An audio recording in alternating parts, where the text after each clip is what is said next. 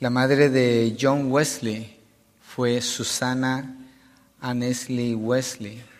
John Wesley es un hombre muy conocido en la historia de la iglesia cristiana. Es un hombre que aportó mucho. Creo que escribió unos 800 himnos que se cantan, muchos de ellos aún hoy en día. Y él con un grupo de amigos formó una sociedad santa, le llamaban así, donde se reunían para eh, procurar vivir una vida piadosa delante del Señor y desarrollaron métodos para vivir esa vida piadosa. Y de ahí nació la iglesia metodista, que John Wesley cuando predicó tuvo 70 mil personas que siguieron ese movimiento. Fue un gran avivamiento en Inglaterra y en Irlanda. Y Susana Annesley Wesley, ella nació en enero del de 1669 en Inglaterra. Era hija del doctor Samuel Annesley, ministro puritano. Si no sabe de los puritanos, sería bueno un día dar una clase de historia de la iglesia para que sepa quiénes son ellos hombres admirables, pero estaba casada con, con este hombre puritano, hija de, perdón, hija de él y hija de Mary White. Susana era una cristiana devota y una educadora talentosa, una mujer que estudió mucho, dominaba el hebreo, dominaba otros idiomas, ella educó a sus hijos y era una mujer de carácter fuerte. Ella no tenía miedo a defender las convicciones que tenía en su vida. Se casó con Samuel Wesley en 1682. Tuvieron 19 hijos y de estos 19 hijos solamente 10 sobrevivieron hasta la edad adulta. Y entre ellos estaban John y Charles Wesley, que el Señor salvó. Eran dos de sus hijos. Y ella fue una gran influencia sobre la vida de sus hijos. Les enseñó a leer, les enseñó a escribir y les inculcó el amor al conocimiento, al aprendizaje y también les enseñó la importancia de la fe y de la moralidad. Una mujer dedicada a su casa. La influencia de Susana en sus hijos fue profunda. John y Charles Wesley se convirtieron en ministros, como dije anteriormente, fundaron el movimiento metodista. Es una rama del cristianismo que enfatiza la santidad personal y la responsabilidad social. No estoy de acuerdo con la doctrina metodista, obviamente, en muchas áreas, pero creo que se puede dar testimonio de que John Wesley fue un evangelista dedicado para presentar el mensaje del Evangelio. De eso no hay la menor duda. Y John y Charles Wesley fueron inspirados por la fe de su mamá, por la influencia que ella tuvo sobre ellos y el compromiso que ella tuvo por educarlos, por formar en el corazón de ellos hombres que amaran a Dios. Susana murió el 23 de julio de 1742, fue enterrada ya en Londres, y el legado que ella dejó lo dejó a través de sus hijos, John y Charles Wesley, de los diez hijos que ellos tuvieron, a través de este movimiento que ellos fundaron. Fue escritora, muchas de sus cartas se leen hoy en día son documentos históricos muy edificantes. Defendió la educación de las mujeres, fundó una escuela para niñas en su casa, fue una cristiana devota, conocida por su piedad, era una madre amorosa y tuvo una profunda influencia sobre sus hijos. Y hoy queremos ver, quería usar ese ejemplo antes de empezar, la mujer y su importancia en el plan de Dios. La mujer y su importancia en el plan de Dios. Y vamos a ir a Tito capítulo 2, versos 3 al 5. Tito capítulo 2, versos 3 al 5. Hay un ministerio que se llama La Mujer de Tito 2, así se llama, por el tipo de instrucción que encontramos aquí acerca del lugar y el papel y la influencia de la mujer sobre la iglesia del Señor, lo importante que es. La mujer es muy importante en el plan de Dios. Quiero hacer ese énfasis. Cuando Dios hace la creación, hace una diferencia en función, pero no en valor. Y la mujer cuando funciona dentro del propósito de Dios, tiene un efecto bastante notable dentro de la iglesia del Señor, dentro del plan de Dios, dentro de su reino. El texto dice así en Tito 2, 3 al 5. Asimismo, las ancianas deben ser reverentes en su conducta, no calumniadoras ni esclavas de mucho vino, que enseñen lo bueno, para que puedan instruir a las jóvenes a que amen a sus maridos, a que amen a sus hijos, a que sean prudentes, puras, hacendosas en el hogar, amables, sujetas a sus maridos, para que la palabra de Dios no sea blasfemada. Y lo que vamos a ver hoy es la, eh, la, importancia de la mujer en el plan de Dios a través de su conducta reverente, su enseñanza eficaz y su propósito exaltador. Y el contexto que encontramos en este texto es que Pablo dejó a Tito en la isla de Creta para que instruyeran las iglesias a poner orden. Lo primero que establece es ancianos y después establece lo que es el orden de la vida dentro de la iglesia, instruyendo a los hombres en cómo deben vivir, las mujeres cómo deben vivir, las jóvenes y los jóvenes cómo deben vivir. La relación social, el testimonio de las iglesias tenía que ver con la manera como ellos vivían dentro de la casa de Dios. Y en este caso, el grupo en particular que vamos a estudiar es la instrucción a las mujeres mayores. El nombre que él usa ahí es ancianas. Ahorita vamos a ver por qué usa ese, ese nombre. Entonces el punto uno de el propósito y la importancia del plan de Dios para la mujer es a través de su conducta reverente, verso 3a, a través de su conducta reverente.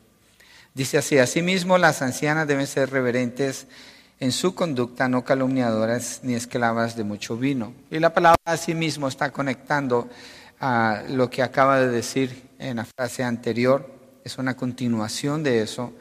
Ha terminado con el grupo de los ancianos, ahora se mueve al grupo de las ancianas. Y las ancianas se refiere a mujeres que sus hijos ya son adultos, son mujeres que ya terminaron de criar a sus hijos, ya no tienen hijos pequeños a los que están criando. Entonces las mujeres ancianas, más o menos la mujer puede tener hijos hasta la edad de los 40, aunque hay algunas excepciones. Entonces debe estar hablando de mujeres entre sus 50 y 60 años. A eso se está refiriendo. Esas son las mujeres ancianas. Y Pablo le ha dejado esta carta a Tito para exhortar a estas mujeres en cuanto a su compromiso en la casa del Señor. Esta instrucción es muy importante porque la mujer escucha todo tipo de doctrina fuera de la iglesia que la llama a obrar y a vivir de una manera que no tiene que ver con el plan de Dios. En la iglesia del Señor, la casa del Señor, Dios establece el orden como debe vivir la mujer, como debe vivir el hombre, los jóvenes. Así que nos interesa escuchar lo que Él tiene que decir. Entonces estamos hablando del comportamiento en la casa del Señor, es decir, su iglesia. Y esta instrucción la encontramos obviamente en las escrituras. Quiere decir que Dios deja establecido cómo es esta manera de vivir. Y esto va en línea con lo que se llama la sana doctrina. Pablo le dice a Tito, enseña, exhorta, reprende para que vivan de acuerdo a la sana doctrina. Y cuando la iglesia vive de acuerdo a la sana doctrina, la iglesia tiene testimonio para alcanzar a quienes no conocen al Señor. Entonces, Tito aquí en la isla de Creta es el pastor encargado y ha recibido autoridad apostólica. La autoridad apostólica quiere decir lo siguiente. Cuando Pablo dice, haz esto, es como que Cristo hubiera dicho, haz esto. Pablo tiene la misma autoridad del Señor Jesucristo con la autoridad apostólica que Cristo le delegó a él. Por tanto, lo que vamos a encontrar aquí no es una recomendación, es una exhortación. Tengamos en cuenta esto, es una exhortación. Es decir, después de que usted escuche este mensaje, usted tiene una responsabilidad y le va a dar cuentas a Dios de qué hace con esto. Igual si estuviéramos hablando de los hombres, igual si estuviéramos hablando de los jóvenes, igual si estuviéramos hablando del trabajo, así es cuando escuchamos la palabra del Señor. Y este es el peso que esto tiene aquí. Mire, Pablo afirma, antes de entrar a Tito, quiero establecer esto primero, porque creo que estoy lidiando con algo que es una montaña bastante alta, el concepto de la mujer en el día de hoy. Entonces, Pablo afirma que el que no obedece la enseñanza debe ser señalado y separado de la comunión con la iglesia. ¿Estamos claros? Esta no es mi enseñanza, esta no es mi opinión. Yo quiero hablar de un texto que es doctrina, es una orden de parte del Señor. Por favor, mujeres, hermanas, considérenlo desde ese nivel. Usted toma la decisión. Nadie va a estar revisándole a ver qué hizo mañana o qué, qué pasa con su vida. Usted le va a dar cuentas al Señor, eso es usted y Dios. Pero como iglesia solamente podemos promover una sola manera de vivir y es la que la Biblia dice. No vayan ahí, lo voy a leer rápidamente. Pero en 2 de Tesalonicenses 3:14 dice, y si alguien no obedece nuestra enseñanza en esta carta, señalen al tal y no se asocien con él para que se avergüence. No tengan comunión con la persona que se niega a obedecer la doctrina de la palabra, lo que está diciendo. ¿Estamos de acuerdo? Entonces puedo enseñar ahora sí con la autoridad que la palabra habla. Ok, están dispuestas porque este tema está relacionado con la mujer principalmente. No me van a pedrear ni van a tirar tomates para acá ni nada de eso. Ok, escuchemos lo que Dios dice. Dejemos que Dios hable, ¿sí? Dejemos que Él sea el que nos instruya a todos porque esto nos concierne a todos. Entonces, no es una opción. Porque si fuera una opción, lo que sucedería es lo siguiente. Esto es, es que, miren, hermanas, mujeres, ustedes tienen tanto valor en el plan de Dios. Es impresionante la manera como Dios usa a las mujeres. Es impresionante. Y Satanás sabe eso. Y Satanás se lo quiere robar. Y quiere poner en su mente ideas que no coinciden con lo que Dios dice. Es algo por lo que usted tiene que luchar. Si no fuera así, si Dios no nos da una instrucción en la casa de Dios, entonces pudiéramos decir, oh, allí voy el domingo, me voy a encontrar con mis amigos del club, el club que se llama Iglesia del Valle Central. Comemos juntos, hablamos y cada quien hace como quiere. Eso es un club, ¿cierto? Bueno, tiene algunas características para formar parte de eso, pero nadie pide cuentas. No la iglesia del Señor. La iglesia del Señor no es así, es la casa de Dios. Y si es la casa de Dios, nos comportamos como Dios dice, Él es el Señor de esa casa. Creo que estoy haciendo bastante énfasis en esto, para que entremos entonces a estudiar aquí. Así que regresemos a Tito entonces. Miremos la exhortación. Verso 3, estamos en el primer punto. Asimismo, las ancianas deben ser reverentes en su conducta, no calumniadoras ni esclavas de mucho vino. Tres cosas está mostrando eh, el apóstol Pablo aquí a Tito. Dice la primera en la A, ser reverentes en su conducta, se refiere a lo que es apropiado de una persona que vive en santidad. Lo que es apropiado de una persona que vive en santidad. La mujer que es creyente, esa mujer es de Cristo. Él es su Señor.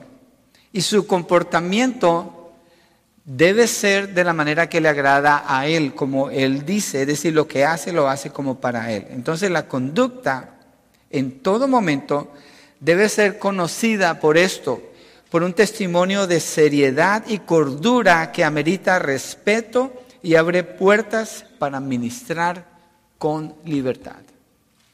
En el tiempo donde Pablo escribe esto, las mujeres ancianas había burla contra ellas por el comportamiento que ellas tenían. Acuérdese, ancianas, Pablo está hablando de mujeres entre 50 y 60 años y más, cuando ya terminaron de criar a sus hijos. Pero en ese ambiente se tomaban una libertad y había un libertinaje, donde Pablo instruye a Tito, ten cuidado en la iglesia en Creta, para que ellas no den un mal testimonio. Entonces, aquí hay una instrucción clara de vivir de una manera respetuosa y que amerite cuando esa mujer habla que sea escuchada, que sea tenida en cuenta. Y la palabra que usa Pablo para reverente, esa palabra es usada en la escritura para referirse a sacerdotes o labor sacerdotal. La labor sacerdotal en el templo en Israel los que entraban a la labor sacerdotal eran escogidos de entre lo mejor de lo mejor que había en Israel para que hicieran esa labor. Y ese es el sentido que trae cuando dice a, las, a las ancianas que deben ser reverentes. Es decir, su porte refleja honor, santidad y exaltación al Señor, la manera como se portan. Miremos en 1 Timoteo 2, 9 al 11, donde eh, Pablo usa allí esta reverencia, hace reverencia, hace referencia a esta referencia. 1 Timoteo 2, 9 al 11. Asimismo que las mujeres se vistan, acuerde, esto tiene que ver con reverencia, que la mujer se vista con ropa decorosa, con pudor y modestia, no con peinado ostentoso, no con oro o perlas o vestidos costosos. Ese oro o perlas en el vestido se hacían peinados donde en el pelo se ponían perlas, se ponían piezas de oro, cosas muy costosas, muy ostentosos. No más prenda la televisión, ponga TVN ahí lo va a ver. Exactamente opuesto a lo que dice aquí. Entonces, que se vistan con ropa decorosa, con pudor y modestia, no con peinado ostentoso, no con oro, perlas o vertidos costosos, sino con buenas obras corresponde a las mujeres que profesan la piedad. Es decir, una mujer cuando es conocida como reverente, es conocida no por su forma de vestir, sino por su comportamiento, lo que está diciendo el apóstol Pablo aquí. Porque esto corresponde a las mujeres que profesan la piedad. Verso 11, que la mujer aprenda calladamente con toda obediencia, porque en ese entonces había un problema con las mujeres interrumpiendo los mensajes cuando se estaban dando y le está invitando a entrar en un orden con todos los demás. Entonces aquí hay una descripción detallada de lo que significa ser reverentes en su conducta, lo cual debe inspirar respeto hacia usted. Usted en la manera como se comporta debe llamar la atención no a usted, sino a Cristo Jesús. Una mujer no debe procurar arreglarse para verse atractiva. La pregunta sería, ¿atractiva para qué? ¿A quién está tratando de atraer? Más bien, la mujer piadosa, la mujer que está en la fe, se viste de una manera tal que no atrae la atención hacia ella, sino al Señor. Y una mujer viene no a provocar, sino a adorar, obviamente. Una mujer piadosa aprende esto de la manera como se conduce y se refleja en su manera de vestir, su manera de hablar, su manera de comportarse, lo que Pablo está diciendo aquí. Y la razón por la que Pablo está diciendo esto es por lo que viene más adelante. Lo que viene más adelante no se puede hacer si esto no está primero. B. No calumniadora, regresando allí a Tito. Tito 2. Entonces lo primero es las ancianas deben ser reverentes en su conducta, no calumniadora. La palabra que Pablo usa para calumniadora es la palabra griega. Presten atención. A lo mejor le va a sorprender esta palabra. Y usted la va a reconocer aunque voy a decirlo en griego. Diabolos. Esta es la palabra para calumniadora. Diabolos. Diabolos es lo mismo que diablo. Hice un estudio de cuántas veces aparece esta palabra en el Nuevo Testamento, la encontré 37 veces, desde Mateo hasta Apocalipsis. No me fui al Antiguo Testamento, nomás lo hice en el Nuevo Testamento. 35 veces la palabra es traducida al español como diablo. Una vez es traducida como calumniadores y otra vez es traducida como calumniadoras. Así que una mujer chismosa o calumniadora es una diabla, pudiéramos decir. De acuerdo al texto griego, no, yo no lo digo, de acuerdo al texto griego. ¿Sí? Sostengan sus tomates y sus piedras allá. Es el texto el que lo dice. Entonces, calumniadoras o calumnia, calumnia es un título de Satanás. Satanás es el padre de la mentira, el acusador, el calumniador. Es Satanás. Pablo está tratando con las mujeres que deben ser las mujeres más maduras dentro de la iglesia y les está diciendo, no deben de hacer esto. Una razón por la que esto se encuentra aquí es porque esa es una tentación para las mujeres. Comentar sobre cosas de otras personas. Mancillar la reputación de otras personas. Hay mujeres que dicen, yo no soy calumniadora. Y dice, pero dicen, bueno, se oye decir que fulano de tal hizo tal cosa. Yo no fui la que dije eso, pero es una calumniadora al decirlo. O hay mujeres que pueden decir, me voy a enfocar en la mujer porque el texto es de la mujer. Oh, vi esto y salió esto en la televisión y dijeron esto, algo que no edifica. digo, ¿para qué lo dice? Que se muera con usted, pero no sea una propagadora de algo que va a dañar a los demás. ¿Para qué lo dice? No sea una mensajera del diablo, en otras palabras. No sea una diabla. Delicado esto, ¿eh? Muchas iglesias han sido destruidas por los calumniadores y los que creen sus calumnias y continúan con esas calumnias. Son diablos, de acuerdo al texto. Diablos. Esta conducta es inaceptable para una mujer madura en la iglesia del Señor. Así que las mujeres mayores son exhortadas a no arruinar el carácter de otras personas, a participar del chisme y la calumnia. Usted no quiere ser diabolos, así que cuida mucho sus comentarios y su manera de hablar. Tenga mucho cuidado. Mejor en lugar del chisme hable lo que es edificante. Busque palabras sazonadas, como dice el libro de Efesios, que cuando usted hable sus palabras estén edificando a la otra persona, la estén levantando porque habla la verdad. C. No esclavas de mucho vino. Interesante que Pablo recurre a esto con las mujeres ancianas. Parece que es común entre las personas de edad un poco avanzada recurrir al vino, al vino con frecuencia. Como que hay un relajamiento y un espacio para dejar que eso tenga lugar en sus vidas, posiblemente por la disponibilidad, puede ser por la soledad o puede ser por los dolores, porque entre más años todos experimentamos más dolores. Pero la orden de Pablo es a no ser esclavas de mucho vino.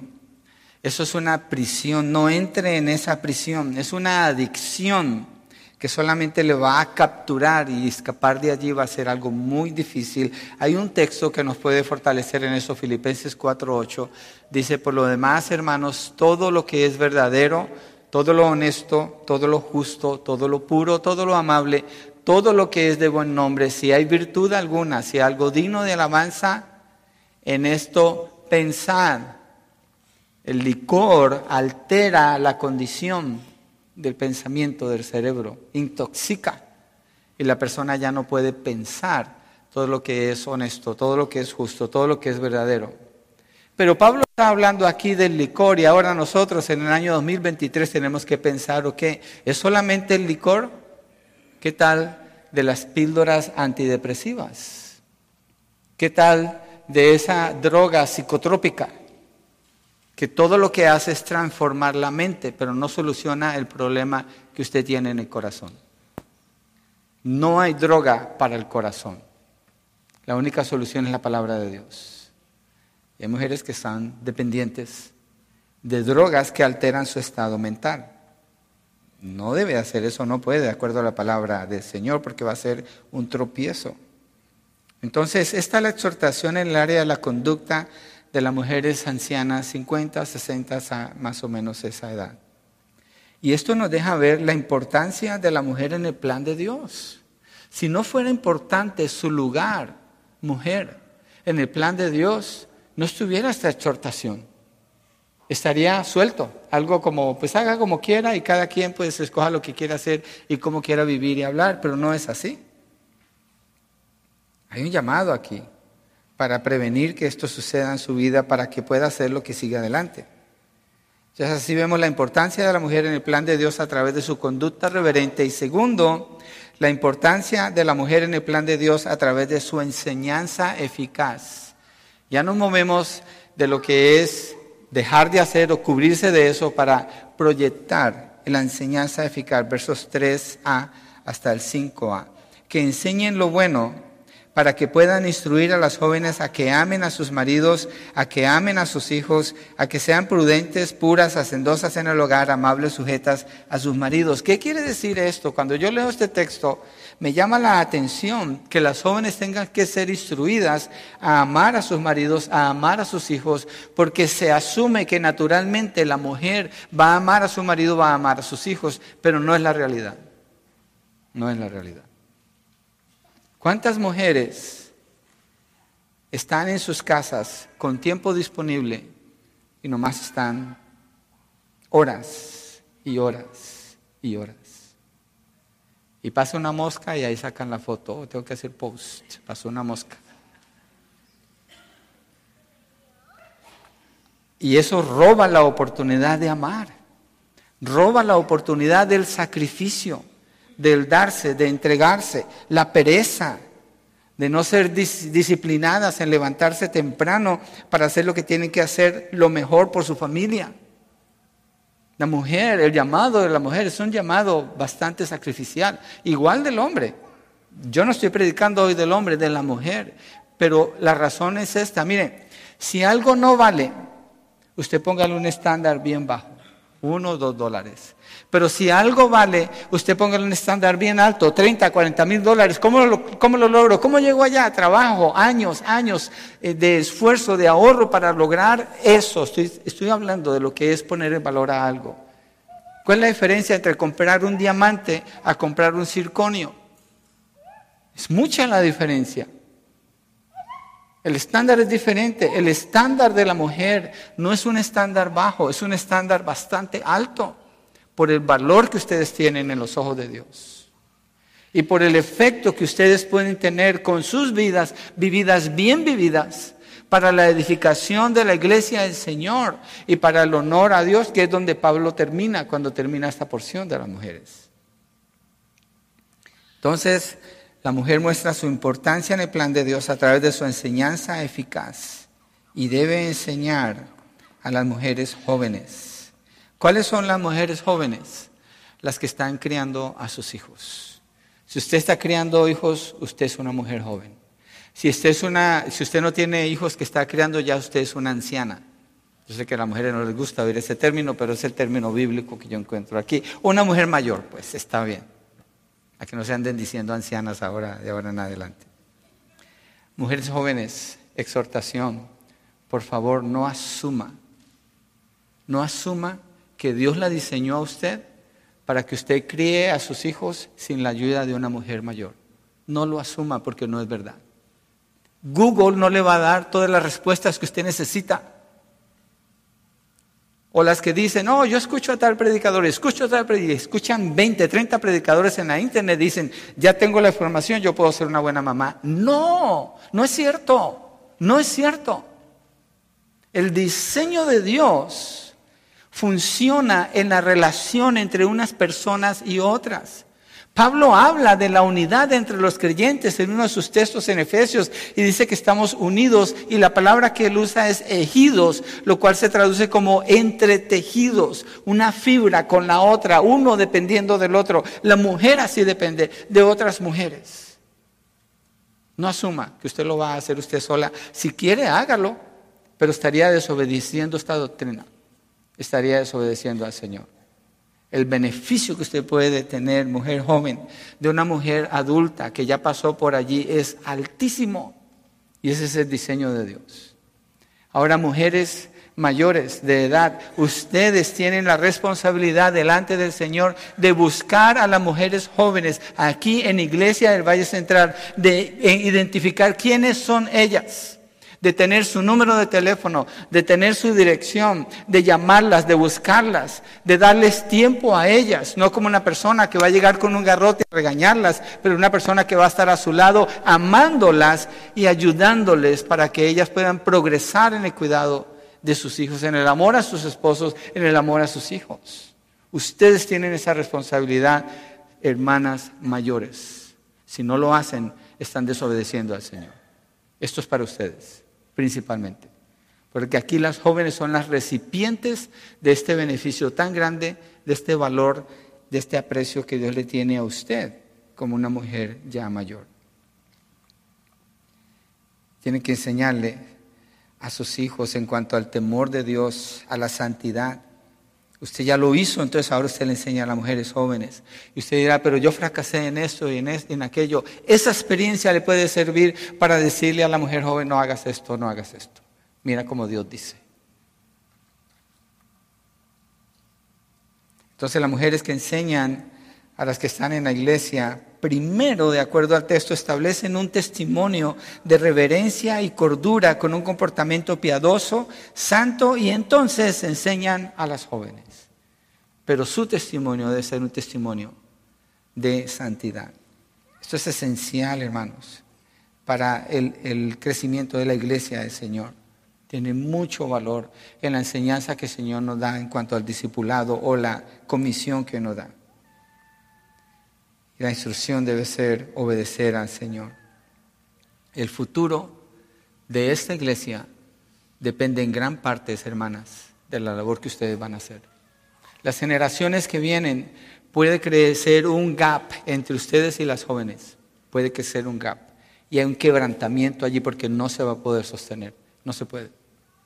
No se puede porque no podemos poner otro diseño diferente al que Dios nos ha dado. Tiene que ser el diseño de Dios y solamente ese porque solamente Dios va a bendecir ese diseño, no otro diseño.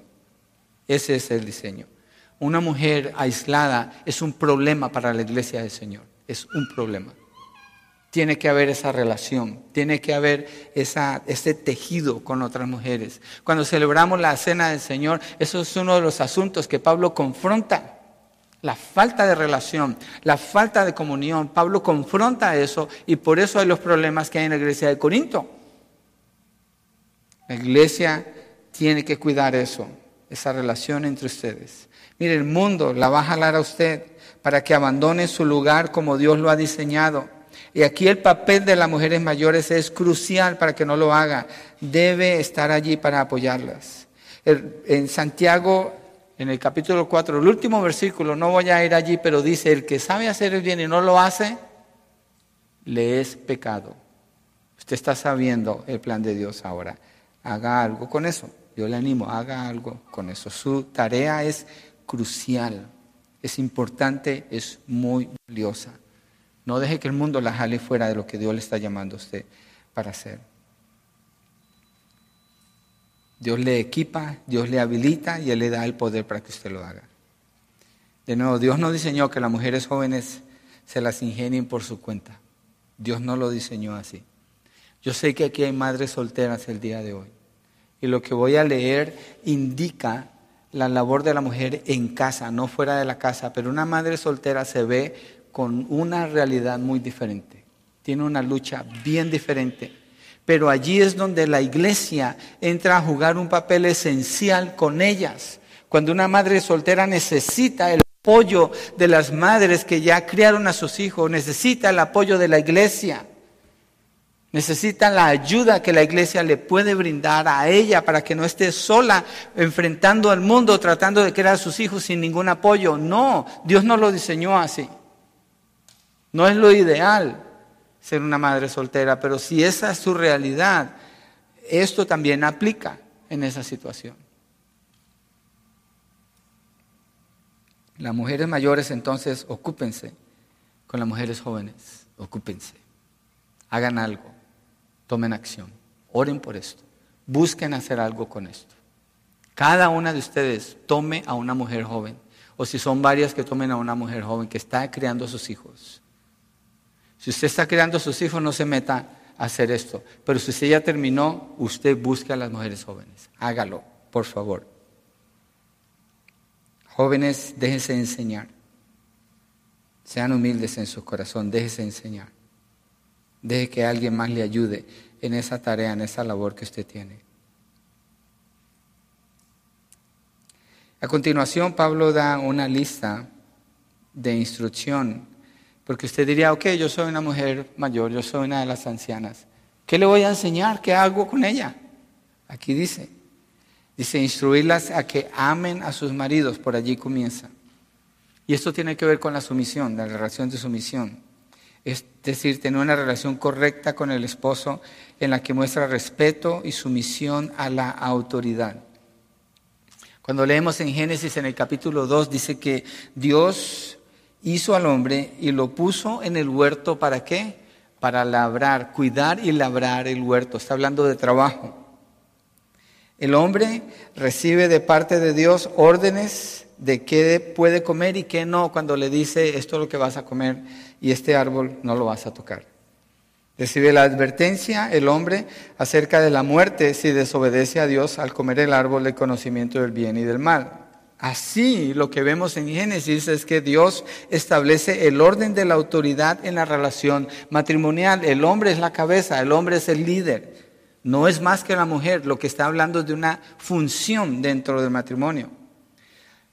Voy a hacer referencia por cuestión de tiempo, pero en Génesis 2 la mujer es presentada como una ayuda adecuada. Dios dice, no es bueno que el hombre esté solo, le haré una ayuda adecuada, una ayuda idónea. Eso es el verso 18. Verso 22 dice la palabra en Génesis 2 que de la costilla del hombre Dios hizo a la mujer y la trajo. La mujer es el único ser.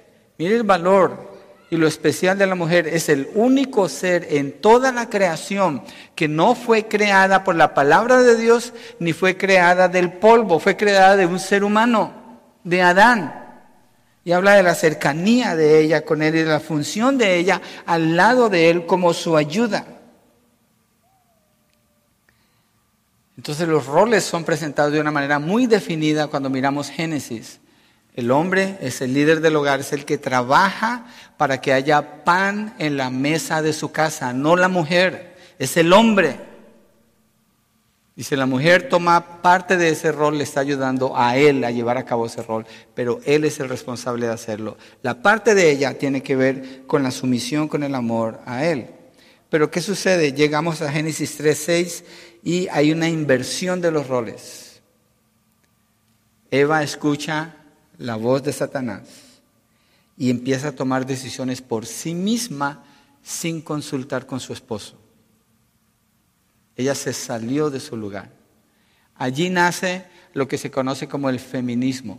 feminismo no es algo nuevo, ahora es promovido por mujeres lesbianas en su gran cantidad, según la liberación de la mujer, para que logre sus, logros, sus metas, su carrera y todo, eso que lo ponen pero eso nació aquí en Génesis capítulo 3.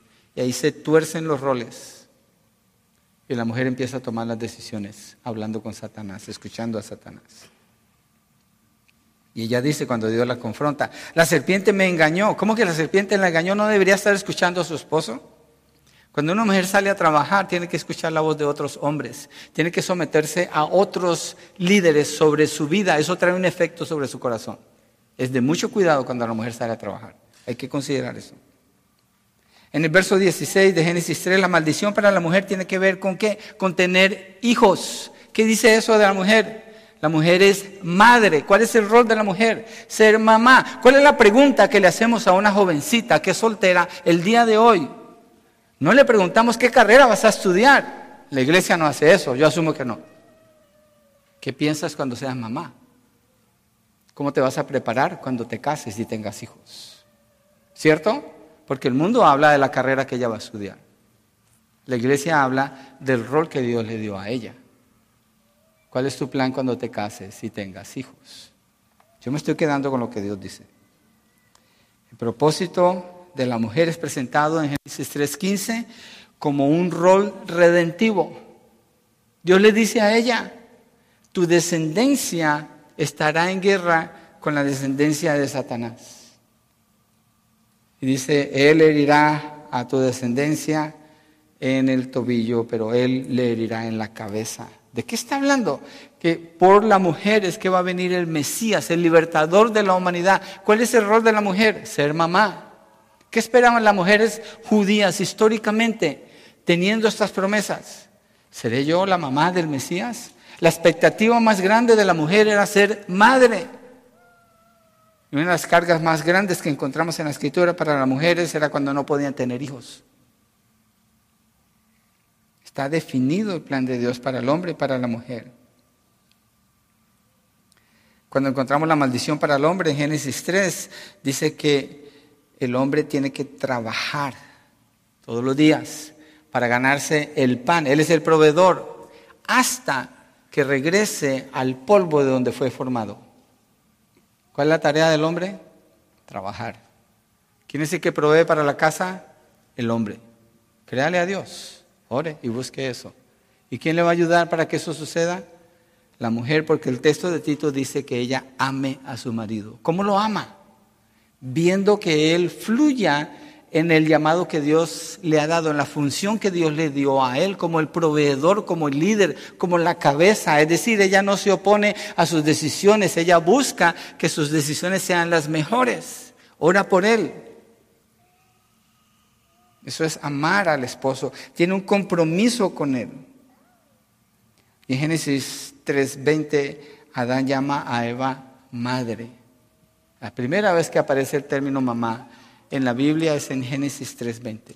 Y el primero que usa ese término es Adán y, la llama a ella Eva porque ella es la madre de los vivientes. Es decir, si usted quiere saber cuál es su pasado, no necesita hacer ese DNA ni toda esa onda, aquí está.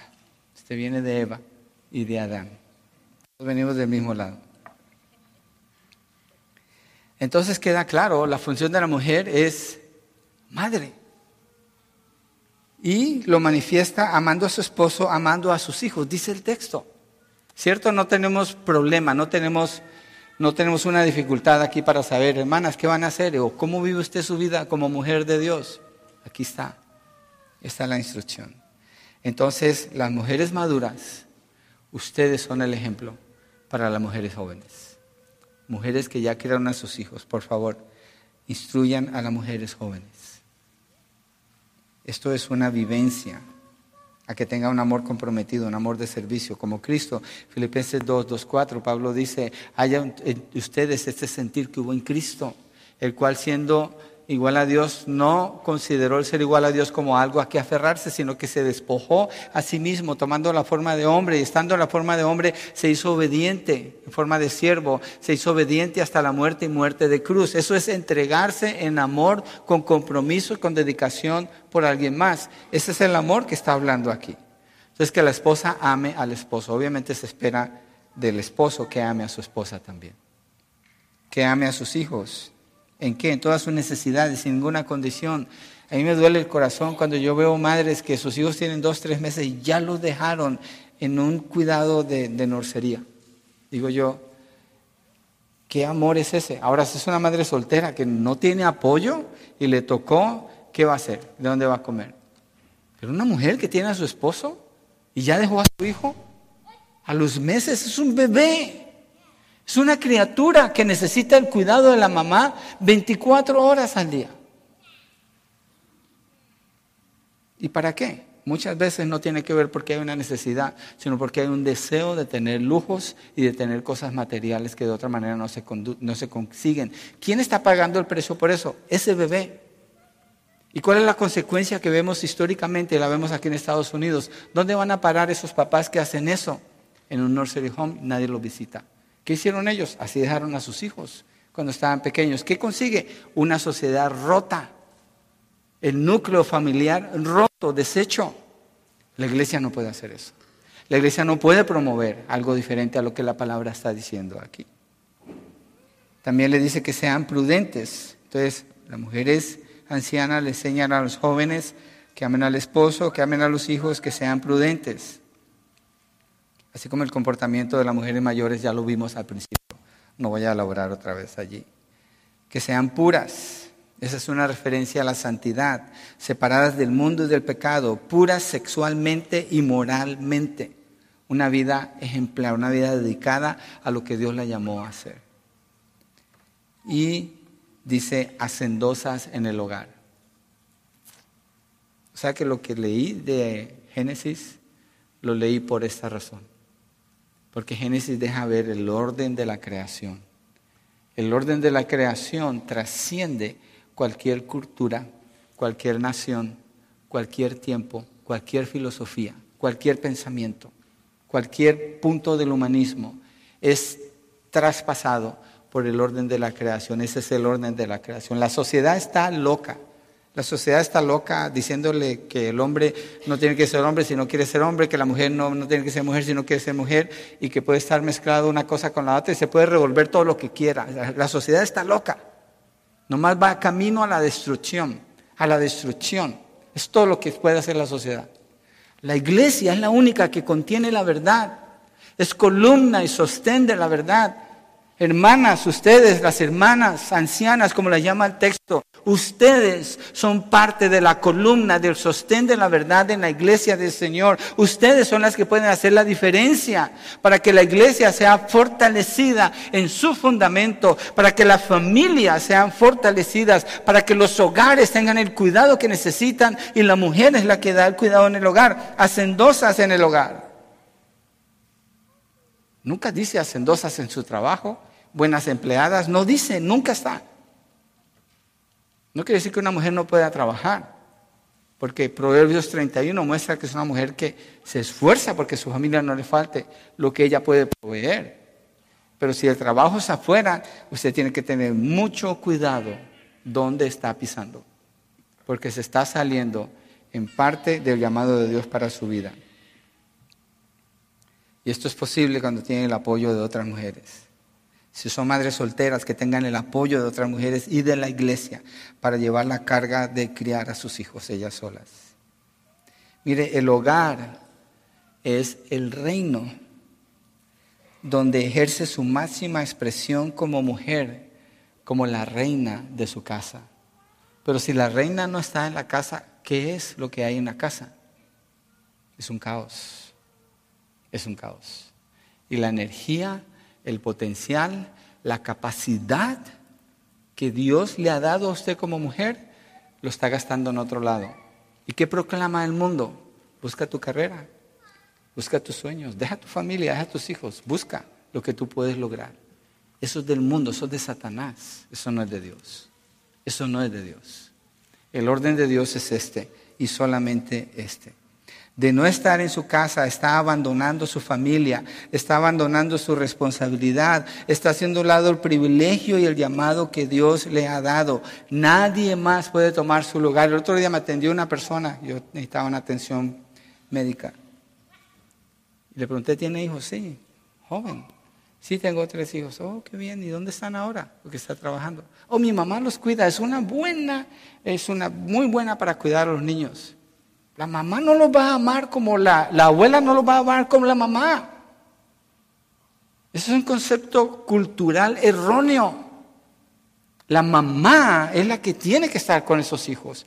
¿Puede tener el apoyo de la abuela? Claro que sí, pero la principal es la mamá. Pero estas mujeres se van y las abuelas alcahuetas apoyándolas para que abandonen sus hogares. Las apoyan para que abandonen sus hogares. ¿Quiénes son las que pueden proteger eso? Las abuelas, de acuerdo al texto que estamos leyendo, porque ellas son las que tienen la experiencia y las que pueden hacer esta labor. En el mundo es al revés, en la iglesia no debe de ser así. La palabra no da espacio para que fuera así. Entonces las instruyen para que sean devotas al hogar. No sea usted una estadística más del daño que sufren los hijos por mamás que desde Hesa, ni siquiera tienen tres años, ya los llevan a la escuela, ya están adentro. Digo yo, ¿what? Ya, se quieren, ya, se quieren deshacer de como que ser mamá es como una carga. Y los dejan desde la mañana hasta las seis de la tarde en esos programas extendidos. Y yo, ¿qué es esto? ¿Qué es esto? Pues el mundo no tiene otra cosa, pero la iglesia, la iglesia del Señor, no. La palabra no da espacio para eso. Yo no encuentro eso en ninguna parte de la Biblia, no lo puedo encontrar. Y si usted dice que es cristiana y cree en Dios, pues créale a Dios, ore de acuerdo a esto. Mujeres ancianas, para que instruyan a las jóvenes. Las jóvenes necesitan ver su ejemplo y su instrucción, usted debe de hacerlo. Dice que las instruyan para que sean amables. De 101 veces que aparece el término griego en el Nuevo Testamento, Cien veces la palabra amables se traduce como bueno o buena y una sola vez como amable. Efesios 4:32 dice, sean más bien amables unos con otros, misericordiosos, perdonándose unos a otros, así como también Dios los perdonó en Cristo. Ser amables quiere decir, sea como Dios es, sea buena como Dios es. Eso es lo que está indicando el texto. Y dice, sujetas a sus maridos, que es la última parte en esta lista. Proverbios 31, versos 10 al 11, vamos allí en Proverbios 31, versos 10 al 11.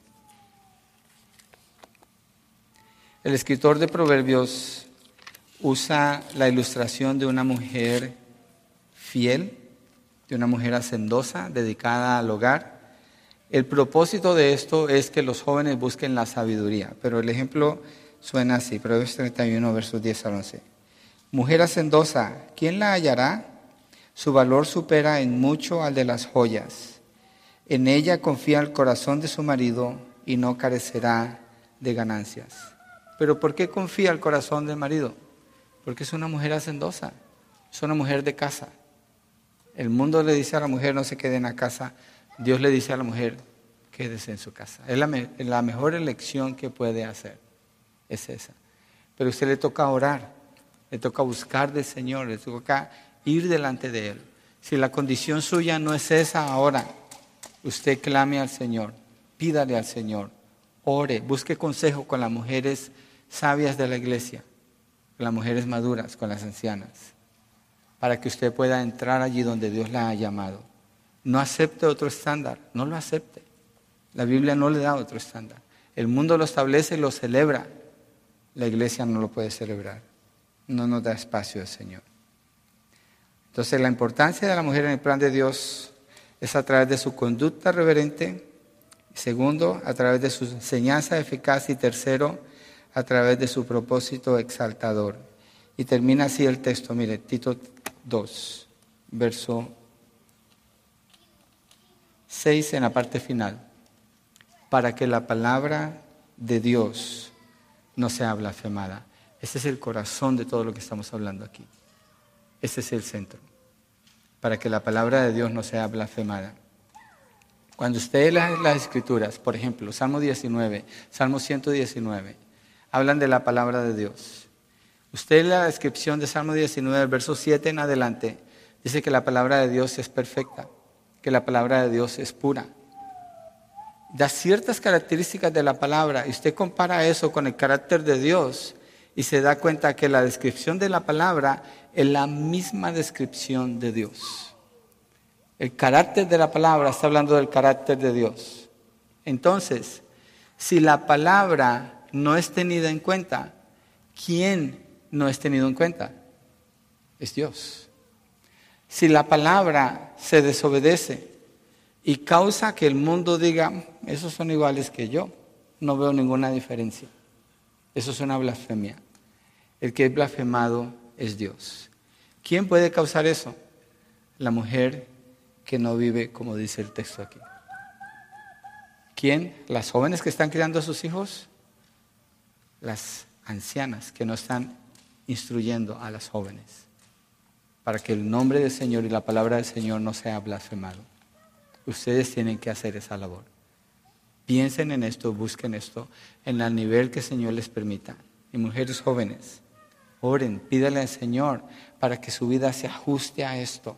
Créale a Él, es un asunto de fe, no es un asunto de legalismo, créame no vamos a andar investigando quién hizo un cambio, quién no. No, usted le rinde cuentas al Señor.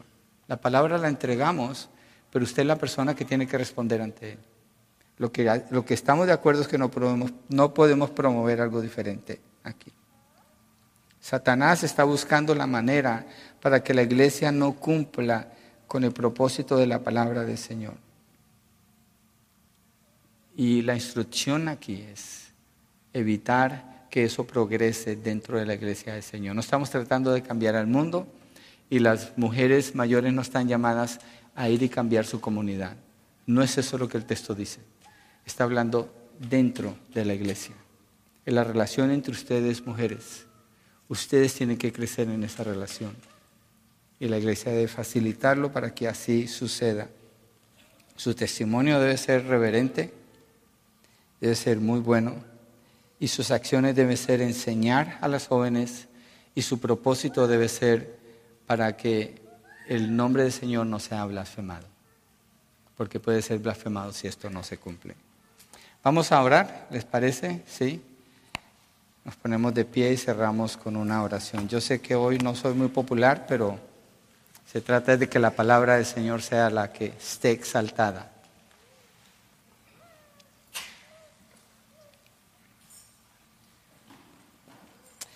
Gloria a Dios porque tenemos una instrucción clara, una dirección bien marcada que el Señor nos da para seguir. Padre, gracias por la instrucción que encontramos aquí y gracias por el valor incalculable que las mujeres tienen en el plan de Dios. Gracias Señor por la capacidad que tú le has dado a la mujer para atender tantas cosas que demanda un hogar. No es fácil lo que estamos mencionando aquí. Y por eso se necesita la ayuda de las mujeres mayores, cuidando de las mujeres jóvenes, no imponiendo, pero con amor con cuidado, con bondad, instruyendo para que sigan esta guía que encontramos en las Escrituras. Oramos que así sea. Oramos por la fe en nosotros para creer y para que así sea, Señor. Que no abandonemos lo que la Escritura nos instruye, pero que lo abracemos, que lo busquemos, que esto se haga parte de la oración de las hermanas en la mañana, que se haga parte de la oración de las hermanas en sus casas, que se haga parte de la oración de los varones pidiendo por una iglesia que sea fiel en este mover, Padre. Te lo rogamos en el nombre de Jesucristo para que entonces demos testimonio a un mundo que necesita verlo, Padre, para que puedan venir a los pies de Cristo. Gracias, Padre, en el nombre de Jesucristo. Amén y amén.